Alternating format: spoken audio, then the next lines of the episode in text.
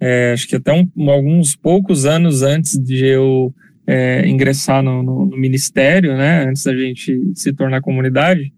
Só um minutinho, pessoal. Eu tô no carro e chegou o vizinho aqui, eu vou ter que tirar o carro. Ei, quarentena!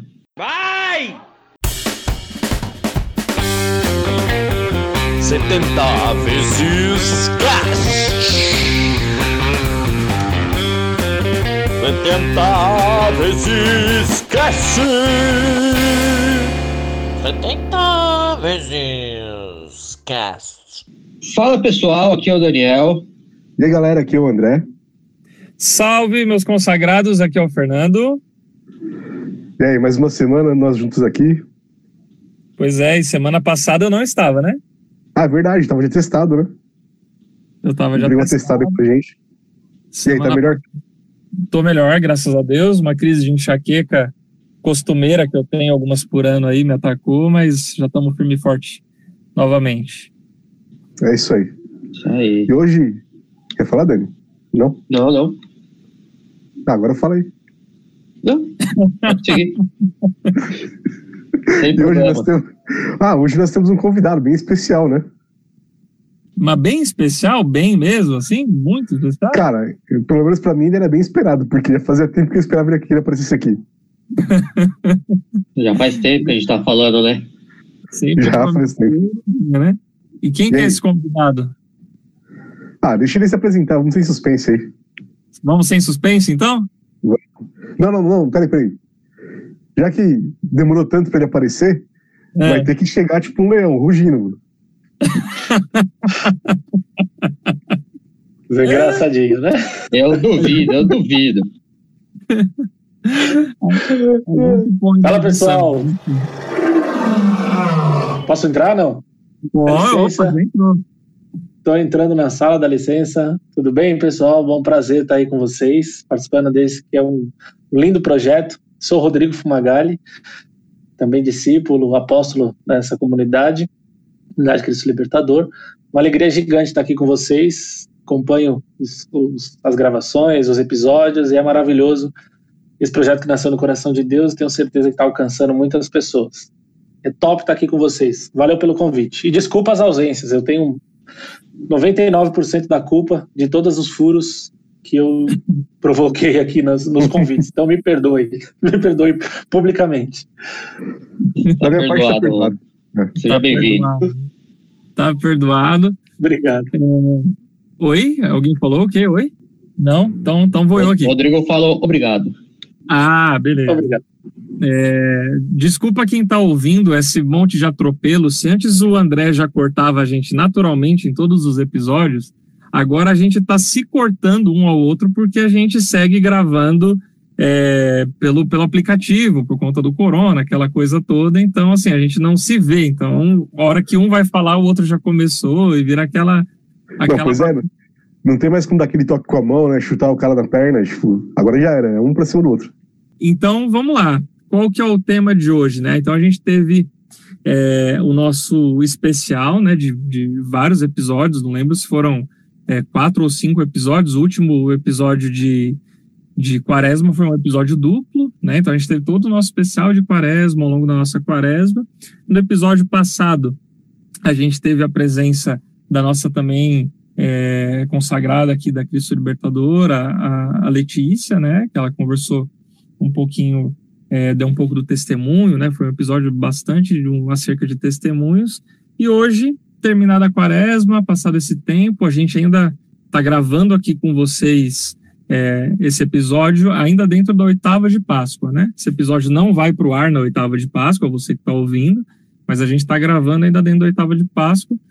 É, e aí a gente resolveu trazer um tema já um pouquinho fora da quaresma, mas também é, ainda bem dentro desse universo de, de vida de santidade, de exemplos de santidade, de, de referenciais de santidade, vamos falar um pouquinho sobre baluartes, né? Sobre o, os baluartes da nossa comunidade, vamos abordar um pouquinho é, quem são santos de devoção, quem são baluartes, quem são patronos, né? Tem muitas diferenças entre eles, algumas mais sutis, outras nem tanto, é, e rola algumas confusões aí na nossa cabeça, né? O que, que é cada figura. E ninguém melhor do que um grande amigo de. Como é que é, o, Rodrigo? O sobrenome dele é quase impronunciável, né? São Bernardo do quê? São Bernardo de Claraval. Claraval. Então, ninguém é melhor que o Rodrigo, que é um grande, um grande amigo desse, desse santo aí. É um santo de devoção, Rodrigo? Ele é um santo de devoção. Ele é um santo de devoção. Estamos, estamos construindo uma amizade bem profunda e espero que se torne um, um, um santo devocional aí para a minha vida toda. Se ele assim desejar permanecer comigo, assim seremos. Boa, maravilha. Então já vamos, acho que a gente já pode iniciar de repente. É, fala um pouquinho para a gente, o, o, que, o que, que é, antes da gente entrar em baluartes, o que, que é um pouquinho uhum. um santo de devoção? Assim, qual que é o papel dessa figura? O que, que é importante num cristão, de repente, ter um santo de devoção, ter essa, esse referencial assim, na vida dele? O que, que você sente? Eu acho que, na verdade, uma, uma, uma coisa legal, né, antes da gente entrar especificamente, é olhar um pouco da maneira como essas figuras elas chegam até nós. Né? Então, se a gente está falando aqui de, de um tripézinho, né, um padroeiro, um santo de devoção e um baluarte, padroeiro e patrono eles têm uma, uma, uma, um papel muito semelhante né, na vida de uma, de uma pessoa, de uma comunidade. Santo de devoção e baluarte, eu acho legal dar uma olhada na via pela qual ele chega até nós, né? Isso já vai ajudar muito a gente mergulhar nisso. Quando a gente fala de santo de devoção, a gente está falando uh, numa perspectiva espiritual, né? Claro, de que o santo é quem nos escolhe por primeiro e então a gente começa a estabelecer um relacionamento de amizade. O baluarte, ele traz em si elementos que a gente vai falar disso ainda hoje, né? Elementos de um carisma, né? De, de forma que a gente olha para a vida dele, se espelha na vida dele entende como ele viveu esses elementos que são próprios de um carisma e persegue né, esses passos, porque eles apontam para Jesus. E o, o, padroeiro é um santo é, que nós escolhemos como um, proteção e como um caminho de que possamos recorrer para que nos proteja. Então, se a gente colocasse isso num gráfico, né, a gente pensa que o patrono e o padroeiro eu escolho, o santo de devoção, ele me escolhe, e o baluarte, Deus escolhe por primeiro, porque ele já traz em si elementos do nosso carisma. Então a eleição e a maneira como eles chegam até o indivíduo é diferente, né? E isso já ajuda muito a gente a entender como se relacionar com esses santos. Entrando de especificamente no, vocês podem me cortar, hein? Sabe que eu, que eu sou um pouco assim falante Vai, demais, mano. tá? Vai na sua aí que tá bom. Pode ir que tá fluindo tá fluindo. É, olhando para a perspectiva do santo de devoção, uh, como eu disse, né, o santo é quem nos escolhe por primeiro.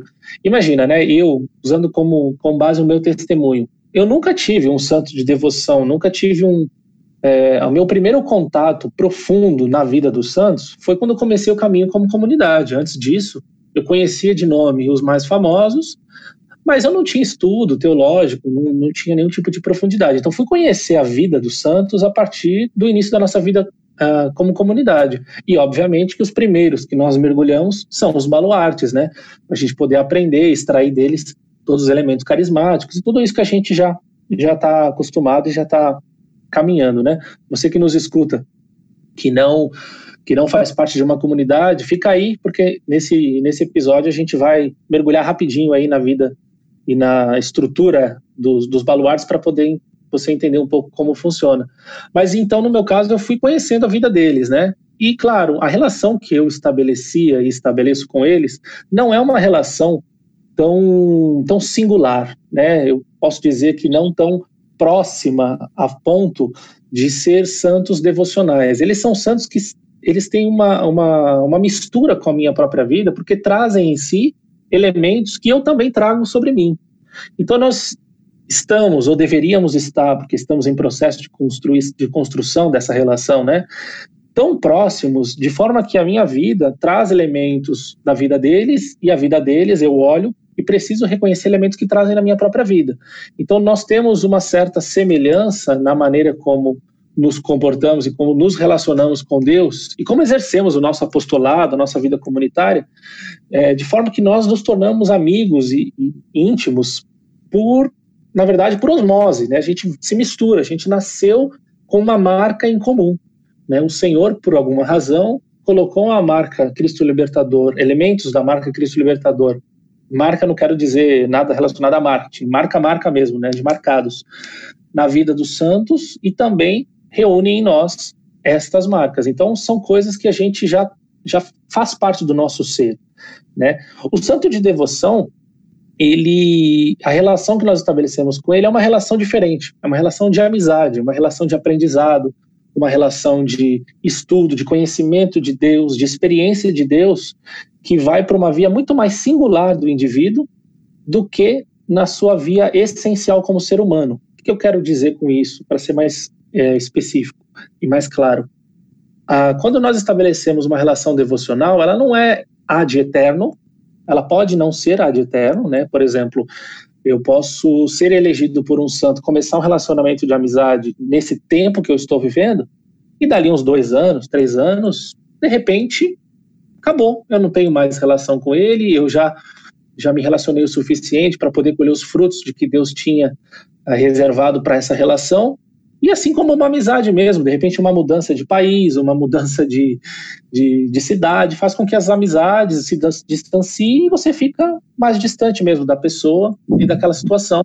E outros podem surgir para te ajudar a viver novos ciclos e novos tempos, assim como uma amizade mesmo, fazendo essa relação, né? Eu me mudo de cidade, vou construir amizades mais próximas e assim as coisas vão caminhando. E a, a, o santo devocional, ele pode ter essa perspectiva por isso que eu não digo que é, um, que é uma regra, né? Claro que eu posso levar ele para minha vida toda, mas eu posso não levá-lo, que pode ser uma coisa um pouco é, de período, né? De ciclo.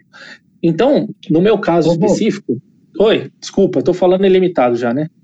Não, não, é, é uma dúvida que surge, acho que fica, fica legal. Que é, quais, quais seriam, você vivendo isso, né? Contando que viveu isso, esse processo de não ter nenhum santo de devoção depois de um tempo passar a se relacionar e hoje ter seu santo de devoção e tudo mais. Como que Isso, é que uma eu... pessoa percebe percebe que esse santo está querendo ser amigo, amigo dessa pessoa, está querendo que essa pessoa seja dele? Qual que é, quais são os sinais? Legal. Bom, uma vida de oração é, precisa estar tá com a sua vida de oração em dia, né, com a tua sensibilidade apurada para poder entender que esses sinais são sinais de, de, de, uma amizade a ser construída com esse santo.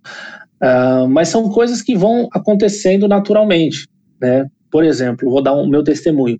Eu imagino, como eu dizia, né? Eu não, conhecia a vida de, de quase nenhum santo. Conheci os, os mais famosos e comecei a, a, me misturar com os nossos baluartes.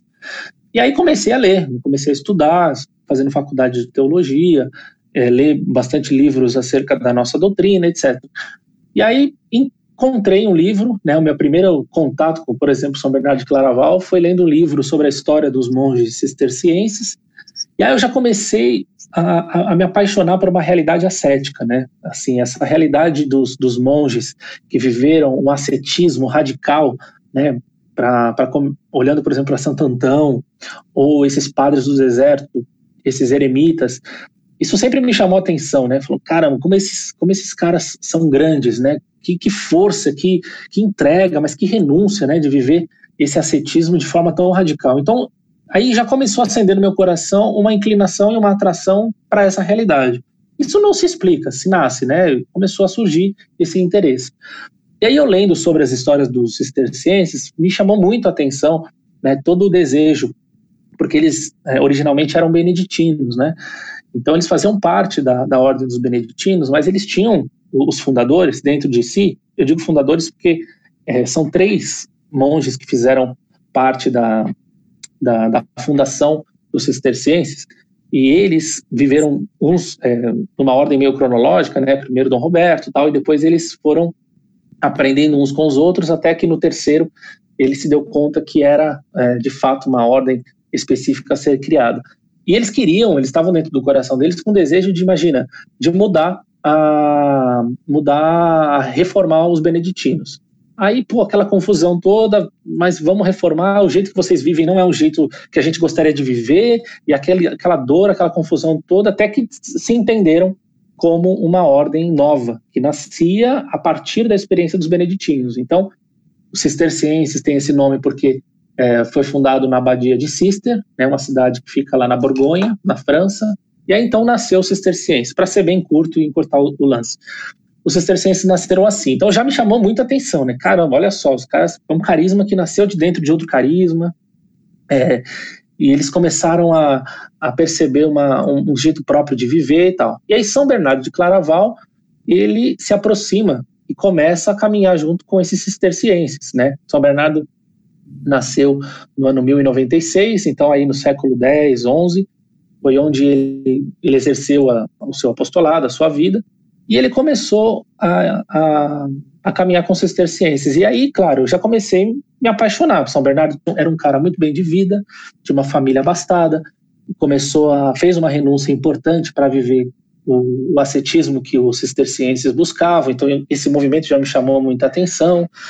E aí tudo bem, né? Conheci São Bernardo. E comecei a ler vários livros de Maria, de Santo Afonso Maria de Ligório, e ele cita bastante coisa de São Bernardo comecei a. Sei lá, e aí ele foi, foram aparecendo, entendeu? Citações de São Bernardo. Aí um dia foi interessante, né? Eu estava no Rio de Janeiro, e aí eu, sempre que eu viajo a trabalho, eu tento, num dos dias, é, no, manhã, participar da Santa Missa, num lugar diferente, né? Rezar, pedir é, ao Senhor a graça de, de bem aquele tempo, em viagem e tal, e eu estava no Rio. E aí eu consegui, né? Era uma terça-feira, e eu falei, bom, eu vou eu vou para missa.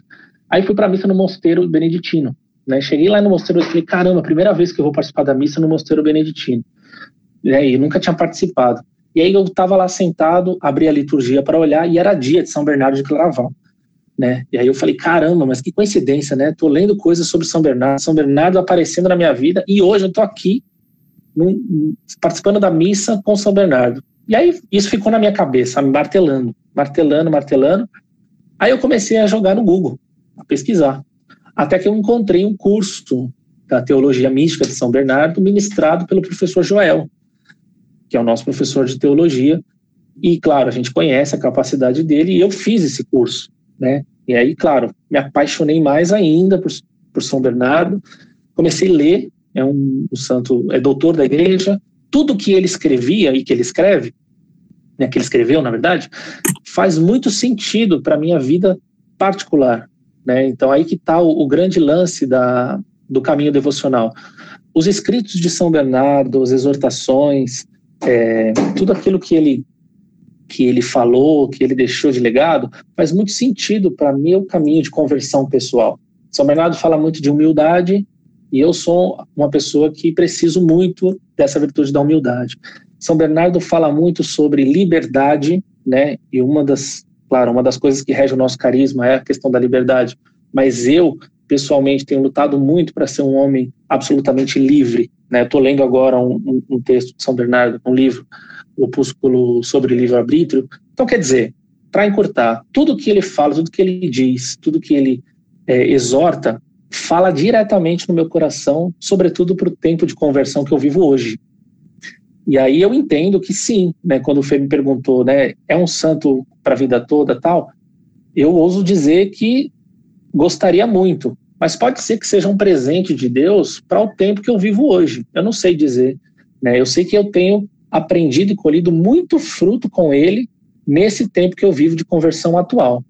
Eu estou apaixonado por esse por esse homem, tudo que ele escreve, tudo que ele fala, fala direto no meu coração. Então, esse é o, meu caminho história para chegar até, sendo bem, bem rápido, bem rápido mais ou menos, né? Porque eu sei que eu já falei, o cara da edição aí tá morto comigo, cara. Meu Deus do céu, nunca mais vão me convidar. E quem vai editar isso aí vai, vai, vai sofrer. É legal você trazer esse caminho todo, porque às vezes tem alguém que tá escutando aí, tá naquela dúvida, não sabe se tem algum santo ali, tipo, próximo e tal, tá tendo uma relação. Que tipo de relação que é, né? Você testemunhando isso até é. acaba meio que você clareando a relação que a pessoa tem com aquele santo. É, eu tenho um exemplo disso. Hoje eu não, não, acho que eu não tenho assim um santo de devoção, mas tem uma santa, Santa Terezinha. ela começou a aparecer na minha vida é, através de outras pessoas. Eu nunca tinha dado muita atenção para ela, tal, por, sabe, achar coisa tipo, muito meiga, doce. Eu falei, mas isso aí não é pra mim, não.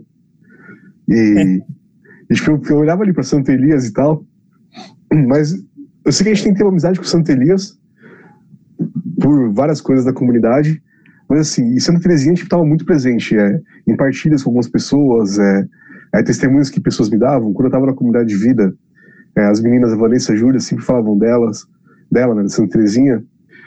E eu não dava muita atenção para isso, né? Sempre ficou ali meio que me sondando é, a minha volta e eu, eu não percebia nada. Aí beleza, voltei para a comunidade de aliança, tô, de vez em quando ela aparecia, até que a gente, nós fomos para a missão em Cerqueira César, a missão Alabastro. E cara, tipo, uhum. eu não tava nem aí pra Santa Terezinha, a gente chegou na cidade, tinha uma imagem gigante de Santa Terezinha bem na entrada da cidade, tipo, acho que foi o melhor final de semana da minha vida. Aquela, aquele, aquela primeira missão lá, em Cerqueira César, nas duas unidades de Fundação Casa. Meu, a cidade inteira, tipo, é, sei lá, voltada pra Santa Terezinha, assim. Tem um santuário de Santa Terezinha. E eu falei, meu, tipo, como é que pode um negócio desse, né? Aí beleza, aí passou, a gente voltou. E, e meio que lá, eu, eu deixava ela de canto e tal, não pensava muito. E a, esse ano, é, a Lê participou do último episódio, né? E eu comentei que a gente partilhou um pouco, quando ela estava afastada, eu também estava meio que afastado. Beleza, conversando com a Lê, partilhando, e do nada a gente entrou em Santa Terezinha, assim, tipo, é, da experiência que ela estava tendo com Santa Terezinha, e, tipo, não estava percebendo, eu falei, putz, eu acho que eu também tô tendo um negócio desse aí. E não tinha percebido. E quando eu me dei conta, eu já tinha uma imagem de Santa Terezinha no meu altar, aqui em casa. Aí eu falei, meu, não é que, tipo, ela já até apareceu aqui, e, e eu não tinha, não tinha percebido. E agora com o Rodrigo dando testemunho todo aí, tipo, sei lá, vou prestar mais atenção, realmente de fato, né? Se realmente qual é tipo de relação que é. Não, não completar o que você estava falando, André. Uhum. E no, no, final é isso mesmo, porque a nossa sensibilidade para essas para esses sinais, é, ele se dá fruto da nossa da nossa vida de oração, né? Porque no final do dia, quem é que faz o quem é que dá para nós esse, esse start, né? Quem faz essa, como se fosse aquele empurrãozinho, né? É o Espírito Santo. Né? O Espírito Santo que habita em nós e quanto mais íntimo estamos com ele, mais esses sinais vão se tornando presentes, né? E eu começo a entender e começo a discernir esses sinais, porque por mais escancarados que eles sejam, se a gente está distraído, está com a cabeça em outro lugar, está com a vida de oração um pouco prejudicada, seguramente a gente vai perder a oportunidade. Eu tenho certeza que ao longo da minha vida, vários santos já tentaram se aproximar uh, de mim, né, para me ajudar nesse caminho de conversão. E eu tenho certeza que, que a minha distração, meu pecado, minha vida de oração prejudicada não me não me deu, é, não me fez ter frutos nisso, né? Felizmente, pelo menos nesse tempo que vivo agora, estou aproveitando e muito do, dessa intimidade com, com São Bernardo de Claraval, né? Para minha vida pessoal, a minha minha conversão, isso tem gerado muito fruto.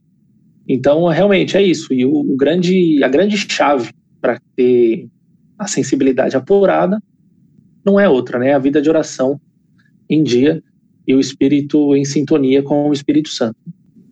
Não, pois é, é totalmente isso. Eu já, eu, eu tava tão desligado porque a Shalom lançou um CD um, tempo atrás que, meu, todas as músicas são voltadas para Santa Terezinha. E eu escutava de noite CD da Shalom e tipo, não tinha me ligado nisso. Inclusive, é, por exemplo, nela, é, eu falei da missão duas vezes. Tentei fazer novena, mas as duas vezes eu fui falho. Não deu certo. Eu, no comecinho da minha caminhada, antes de entrar, inclusive, no, no, no anterior ministério, Cristo Libertador, é, foi muito curioso, porque eu também não tinha nenhuma relação com o santo, também não tinha tão pouco uma, uma caminhada decente também na, na, na, igreja, né? Ia em missa de Natal e olhe lá. E, e justamente quem foi me apresentado como um, uma primeira santa de devoção foi, é, foi a Nossa Senhora, né? E na, na, na, figura ali de Nossa Senhora Aparecida, né? Uhum. Então eu, eu recebi é, um, um, santinho, assim, esse santinho de deixar dentro de carteira, assim, recebi um santinho de Nossa Senhora Aparecida, coloquei na cabeceira da minha cama e ali, todos os dias antes de dormir, eu comecei a ter essa, essa, essa relação, né? Então, acho que na, na, no infinito amor de Maria, né, com todos os seus filhos, eu fui atingido nisso, né? é, a mãezinha me, me pegou num momento onde eu realmente não tinha, estava ali num, numa juventude ali que eu não tinha nenhuma relação grande com a igreja, com os santos nenhum. E ali eu comecei a, a iniciar uma, um certo relacionamento com a mãezinha, né? Então ali eu comecei é, minha avó adoeceu no, naquele período, eu fiz promessas para Nossa Senhora Aparecida, né? depois fui lá para cumprir a promessa lá na, na no, no, santuário, minha avó realmente melhorou na, naquela época, hoje já é falecida, mas na época melhorou, né? E, enfim, aí eu comecei justamente essa relação. E hoje eu já não tenho uma relação forte com a figura de Nossa Senhora Aparecida, né? Por conta hoje da nossa comunidade, é uma, uma, um relacionamento mais forte que eu venho tentando construir justamente com Nossa Senhora na figura de Nossa Senhora de Fátima, né? É, mas hoje eu ainda é, foi, foi ali realmente que começou, né? Então a, a, acho que a mãezinha me trouxe para dentro de casa, vamos dizer assim, né? Justamente nessa figura de, santo de devoção, por assim dizer. Né? É, é importante dizer também que a, a, a devoção, na verdade, ela gera conversão, né? se não se a, se a, sua devoção a minha, né, qualquer que seja, ela não gera nenhum tipo de conversão em mim, a minha devoção, a minha devoção ela é, ela é nula, ela é falha, ela inexiste, ela não existe, porque a devoção, é, a, a palavra devoção já pressupõe esse tipo de realidade, né? Se a gente colocar vou até colocar aqui, olha, apego sincero e fervoroso a Deus ou ao santo sob uma forma litúrgica, práticas regulares privadas, sentimento, piedade. No final, a devoção, ela gera conversão, né? Então, se a gente de novo voltar a fazer aquele caminho da eleição, né, nós estamos num processo de conversão contínua, né? E o Senhor sabe exatamente aquilo que nós precisamos. Né? E por graça e por misericórdia, ele tem um portfólio de santos à disposição da sua igreja gigante. Né? Então, o que, que eu penso na minha. Né, isso é um pensamento pessoal meu. O Senhor, ele nos proporciona esses presentes em formato de santos, de forma que eu possa buscar especificamente um caminho de conversão, estabelecendo uma realidade devocional. Então, São Bernardo se aproxima do Rodrigo por graça de Deus, para atuar especificamente nas áreas de conversão que o Rodrigo precisa nesse tempo que ele está vivendo. Esse relacionamento pode ser profundo o suficiente para durar uma vida toda, né, e a proximidade ela ser perene, ou ele pode ser um relacionamento que atua pontualmente durante um tempo. Mas independente de uma coisa ou outra, gera conversão, gera vida nova, gera uma, uma mudança de vida. Né? Senão a minha devoção ela é ela é ela é falha, ela não existe. Ela é uma devoção vazia. Eu né? acho que até vazia. Desculpa, acabei, cort... acabei cortando. É, mas, mas já acho que realmente também até por isso ao longo da vida é, acontece de muitas vezes a gente ter vários santos de devoção, porque justamente em cada momento da vida nós precisamos de conversões distintas, né? Então. Pode é, ser. Uhum. Né, e o Senhor pode nos presenteando justamente com vidas diferentes de cada santos que se converteram, é, tiveram conversões semelhantes àquelas que a gente precisa viver em determinado momento. Né? Então, é, pode ser. É claro que assim, se a gente, é, a gente tem também é, aqueles santões, né? Se a gente pode usar isso, né? Pode ser meio estúpido usar isso, mas é, talvez ajude a gente a entender. Mas se, se você entrar na perspectiva de Santa, Santo Agostinho, Santo Tomás de Aquino, ou até mesmo Santa Teresa, que deixaram um legado de escritos e de possibilidades gigante, né, que sem dúvida nenhuma, né, por exemplo, estabelecer uma relação devocional com o Santo Tomás de Aquino, você vai ter material de, de possibilidade de conversão não, eterno, né, porque é um santo que deixou um legado muito grande, né, e claro, e, e, e esses santos, eles são um convite para todos os católicos, ou que todos os cristãos, a se aprofundarem nesse magistério, né? Então não tem como você ser um bom católico se você nunca visitou, nunca sequer tocou na Suma Teológica de São Tomás de Aquino, sabe? De, então não tem como. Você precisa, ainda que você não saiba que vem da Suma Teológica, né? Você leu em algum lugar, você aprendeu na sua catequese, seja como for mas uh, são santos que são, sustent são, são base, né? Eles são sustentos do magistério da igreja. Então, inevitavelmente, se você começa um caminho de fé mais profundo, você vai tocar nessas realidades e nesses, nesses materiais que esses santos deixaram. Mas isso não é um convite tão singular, né? Veja, é um convite mais genérico. Você pode estabelecer um relacionamento singular com Santo Agostinho? Claro que pode. Né? Ele está à disposição e se ele assim desejar, você vai mergulhar na especificidade dele. Mas esses santos de grande escalão, que deixaram um legado grande para a igreja, ele é um convite perene para eu, você, qualquer um que está nos ouvindo, mergulhar no que eles deixaram. Mas independente deles, de fato, né, isso que a gente está conversando, o santo de devoção ele nos procura possivelmente para nos comunicar um, um caminho de, de, conversão bastante singular e específico. E é isso, esse é o grande fruto que a gente colhe de uma amizade sincera com o santo, né? Se não gera conversão, né? Imagine um santo, né? Que, que vantagem teria o santo em ser meu amigo? Sim. Né? Nenhuma. Né? Então, se eu não me converter a partir dessa amizade, desse relacionamento, e de, de verdade colher frutos sinceros daquilo que ele foi, daquilo que ele viveu com Jesus, né, não faz sentido nenhum. Né? Só vai ser uma, uma relação vazia. Né? Sim.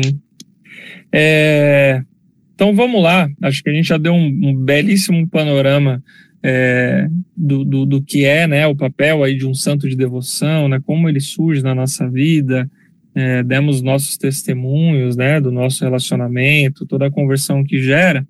Vamos um pouquinho para Baluarte agora, vamos virar um pouquinho o volante aí, vamos falar um pouquinho é, da diferença. A gente já falou um pouco da diferença, né? Mas agora vamos realmente tentar entrar um pouquinho mais no detalhe do que é um, uhum. um baluarte de uma nova comunidade, ou se existir, né, de fato, é, de, uma, de uma ordem religiosa, de uma congregação religiosa, não sei se o nome também é baluarte, mas o que representa uhum. a figura, né? O que que o que que a igreja diz aí sobre por que que, que uma comunidade tem um baluarte, né? O que na vida dessa pessoa tem a ver com o carisma de uma comunidade? Como é que como é que é essa uhum. doideira?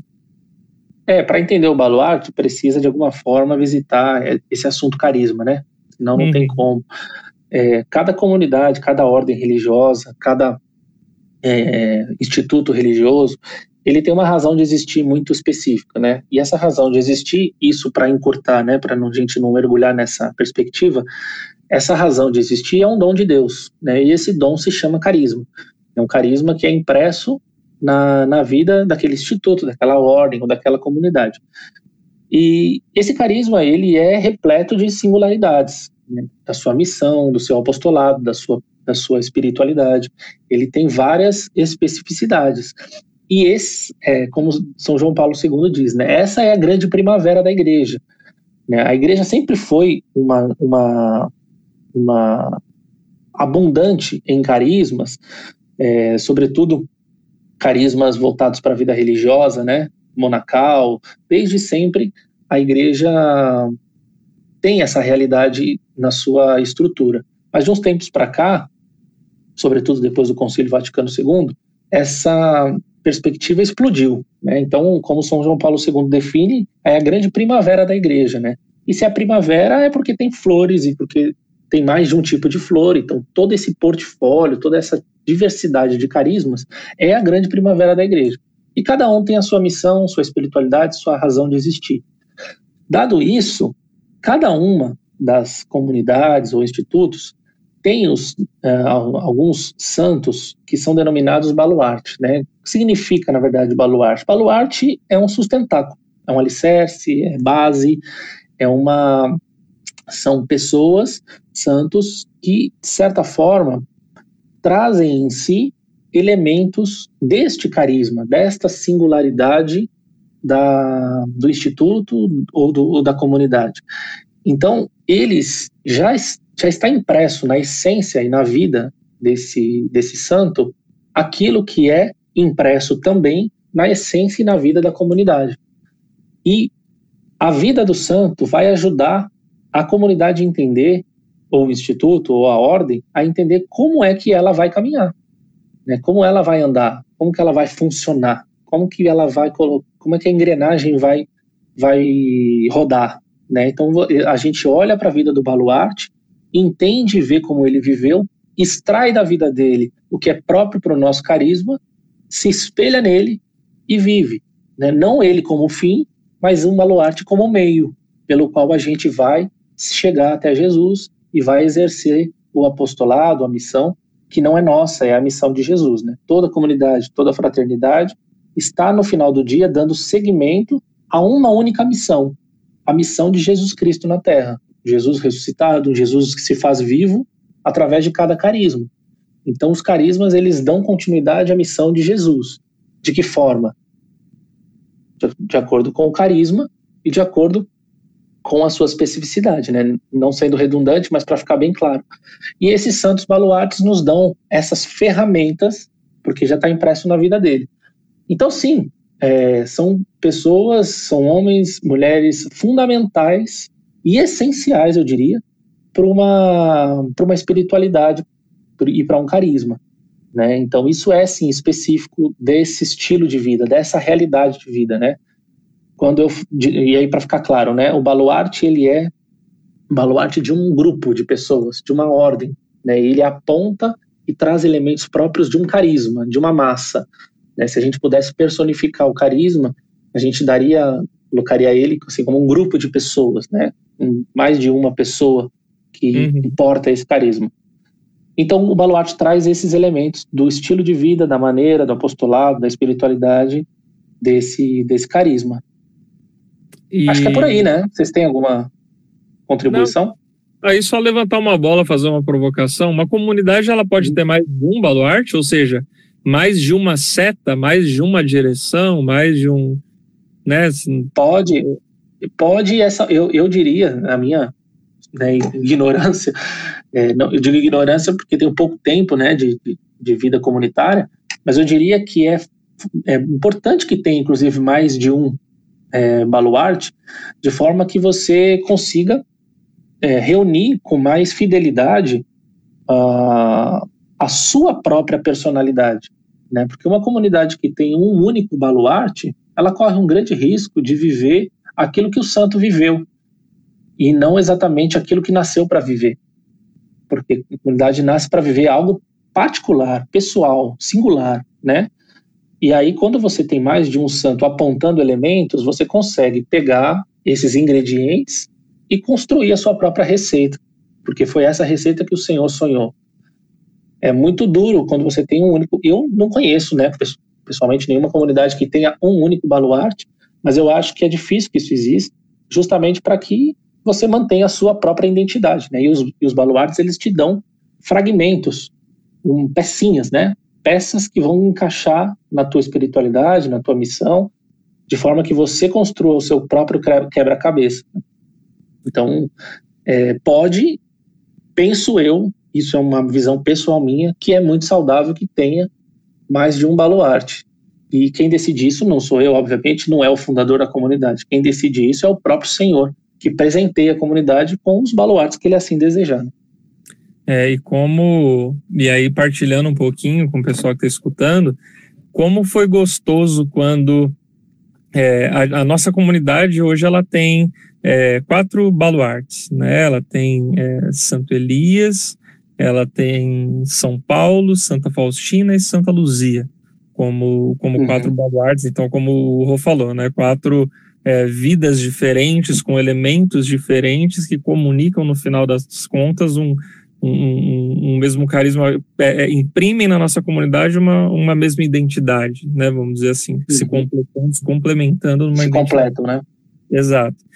É, e Santa Faustina foi a última, vamos dizer assim, comunicada pelo Senhor para nossa comunidade, né? Então, é, o, o, nosso fundador, o Guilherme, já vinha com isso no coração, com esse discernimento, né? Junto, óbvio, com outras pessoas da comunidade mas de fato é, foi em, em, um dia específico, e a gente estava, não me lembro se era em um retiro ou numa fraternidade, alguma coisa nesse sentido, num sítio, né? E aí, quando foi comunicado para a gente é, a nossa quarta baluarte, né? E como e, e com, o quanto é surpreendente, o quanto chega, chega a arrepiar, assim, até de lembrar. Você fazer parte de uma uhum. comunidade, você estudar e viver elementos da vida de de santos por algum, alguns anos, ali, alguns períodos, mesmo sendo pouco tempo, né? A gente tem pouco tempo de comunidade, mas quando de fato entra um novo elemento, né? Quando entra uma vida de um novo santo para compor o carisma, vamos dizer assim, né? Para a gente. Uhum. É como se fosse um novo membro da nossa comunidade, é um novo irmão, né? Óbvio, é. com muitas aspas aí, mas é, é, é como se fosse um novo amigo, né? Que é apresentado para viver, caminhar junto com a gente.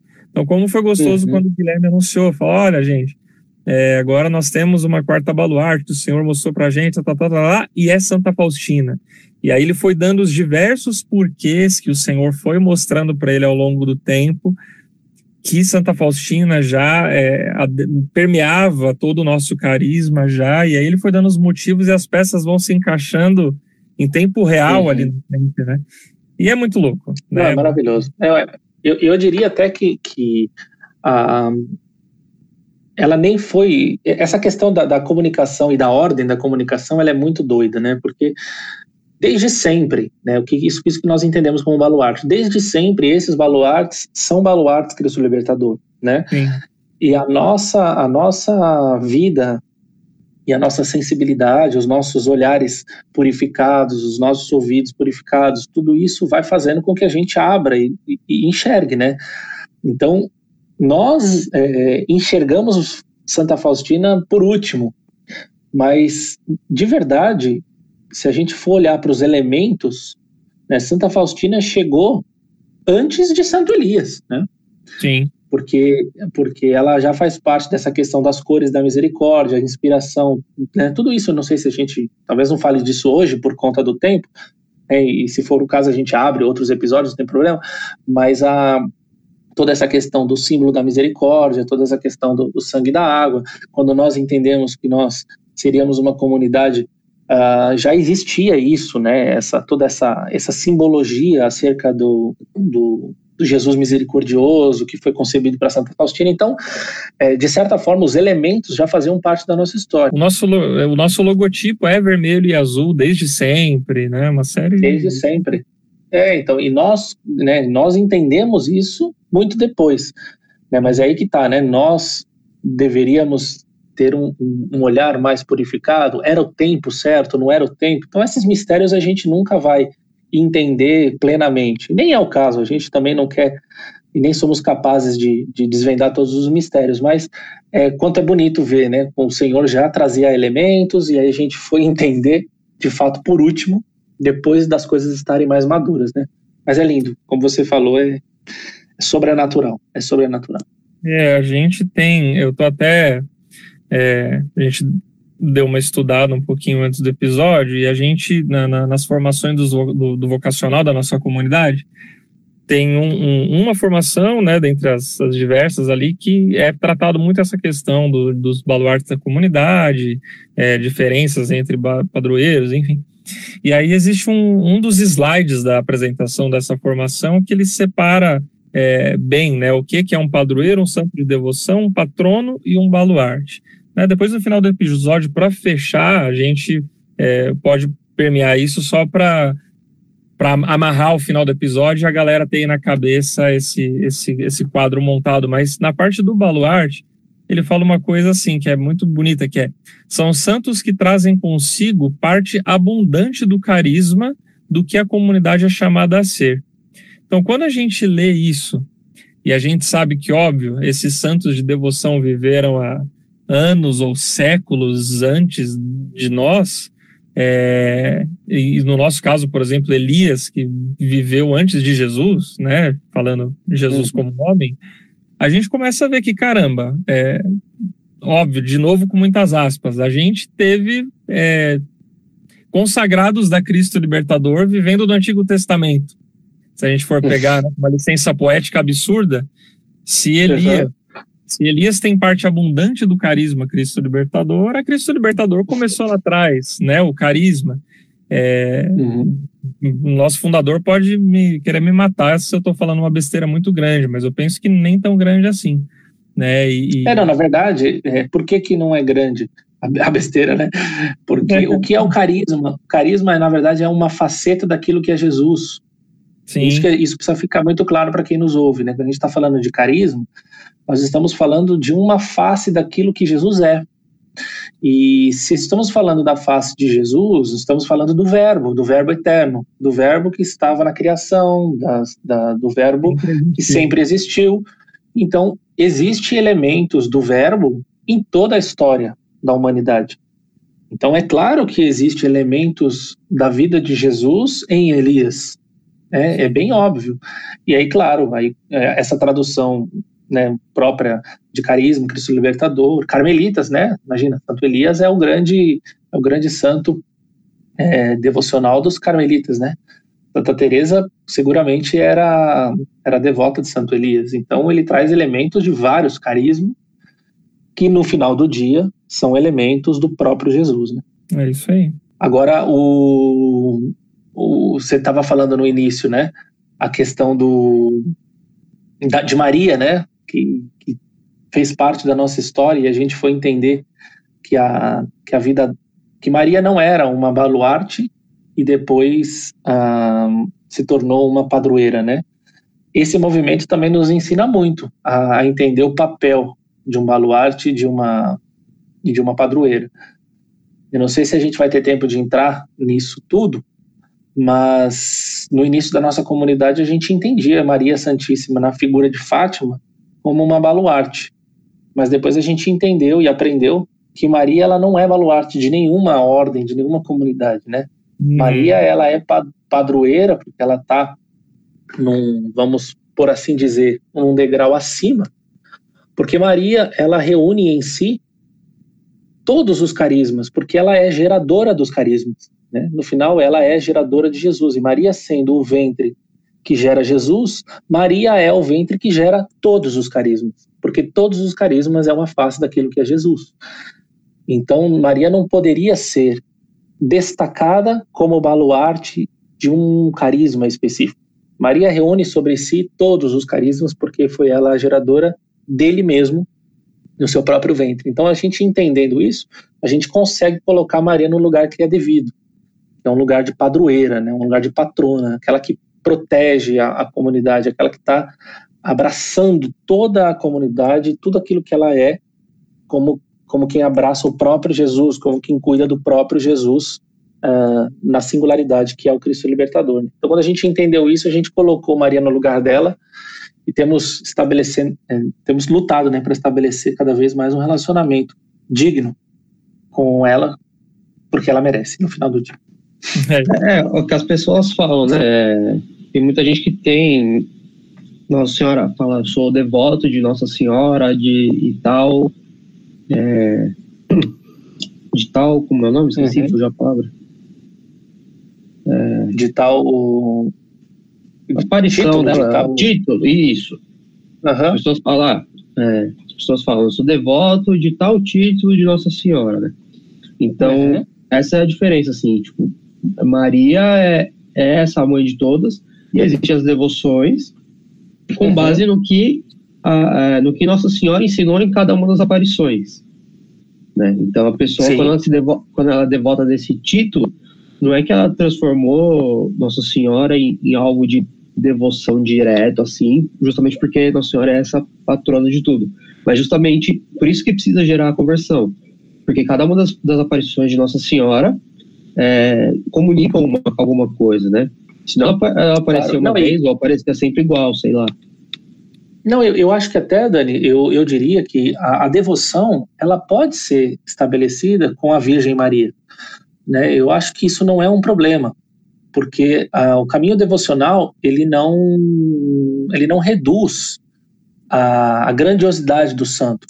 Né? A, é a perspectiva que muda. Né? O caminho devocional, ele gera fruto em mim na, né, na minha, na, naquilo que eu vivo como caminho de conversão. Então, de repente, eu, por, por, graça de Deus, eu estabeleço um relacionamento de intimidade com devocional com a Virgem Maria, de forma que a, essa devoção vai gerar em mim uma conversão real, de forma que eu me converta e seja santo e que eu me espelhe nela e que essa relação seja uma relação de santidade para minha vida. Então, é, é, é, interessante a gente falar disso, né? Não, o padroeiro não é maior que o, que o, que o santo de devoção, e por sua vez não é menor ou maior que o baluarte. A gente só precisa organizar os papéis, né? E, o, e, o, e a relação. Eu acho que a grande chave está na relação, né? A relação que o santo tem com conosco, né?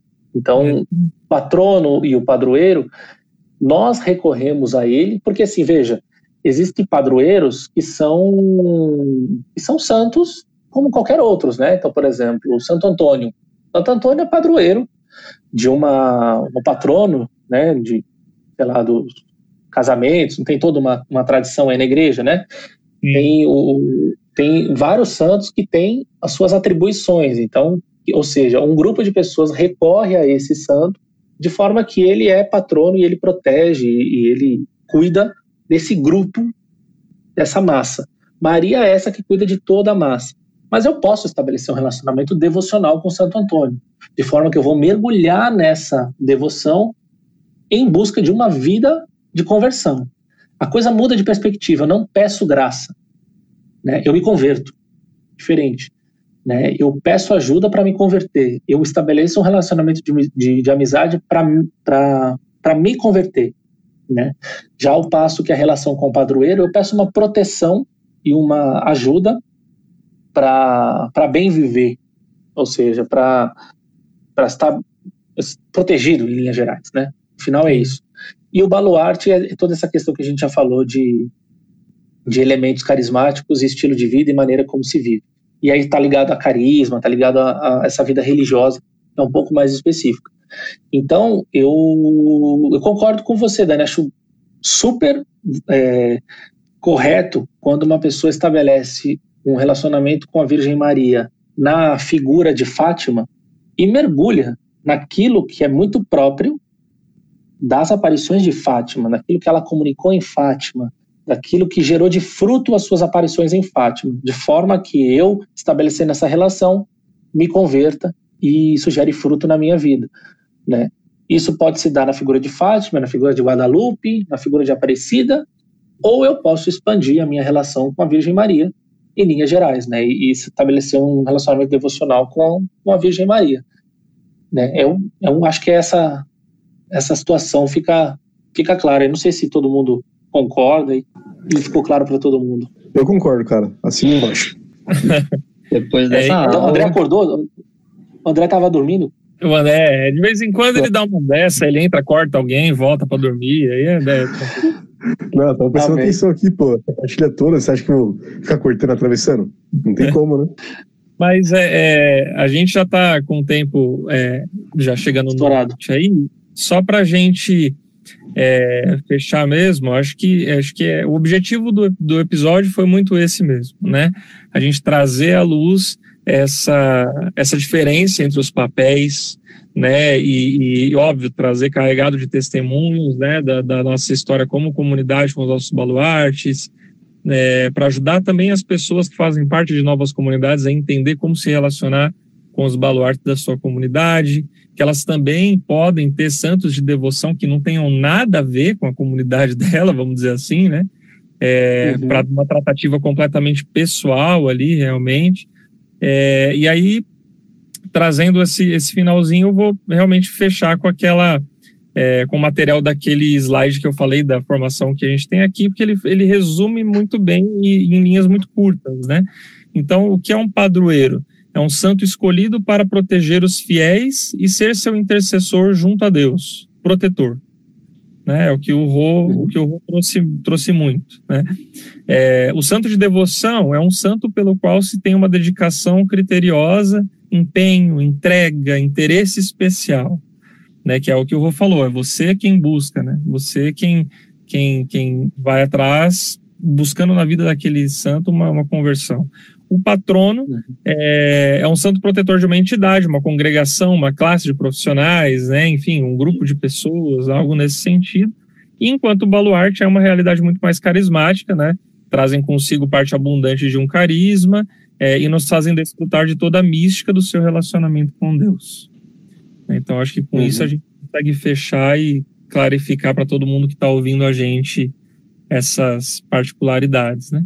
É, só queria só acrescentar uma coisinha que, mas é essa questão mesmo, assim, é o, o indivíduo ele pode e, e, se for o caso estabelecer um relacionamento que é duplo, né? Isso não, uma coisa não anula a outra. Por exemplo, um santo de devoção ele pode ser um baluarte. Sim. Né? Não, não, não, não é uma regra de que um baluarte não pode se tornar um santo de devoção. Ele pode, ele pode, né? De repente eu estou é, numa comunidade cujo, sei lá, o santo é Santo Elias, mas ele não é único, né? Tem Santo Elias, tem São Paulo, Santa Faustina e Santa Luzia. Só que com Santo Elias eu estabeleço uma relação mais próxima.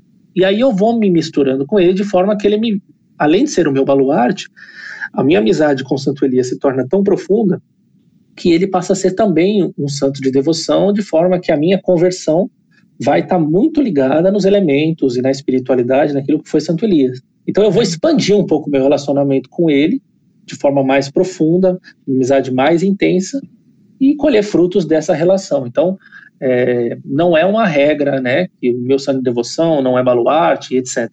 É uma questão realmente do, daquilo que o Senhor deseja com essas relações todas, né, que a gente está falando.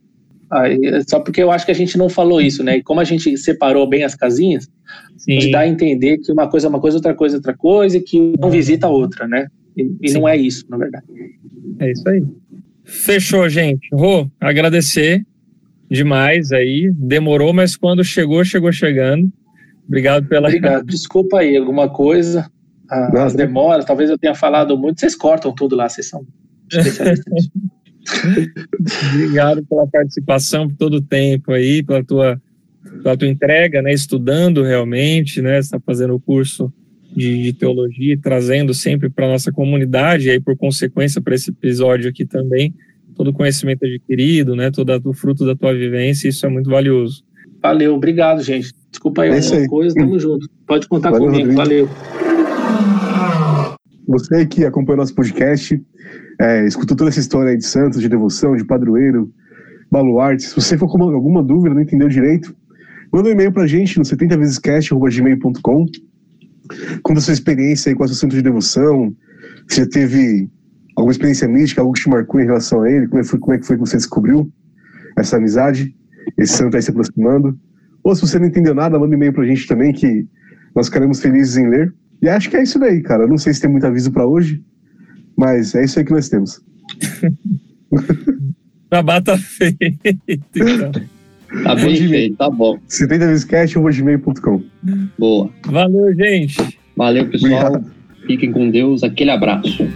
Tchau, tchau.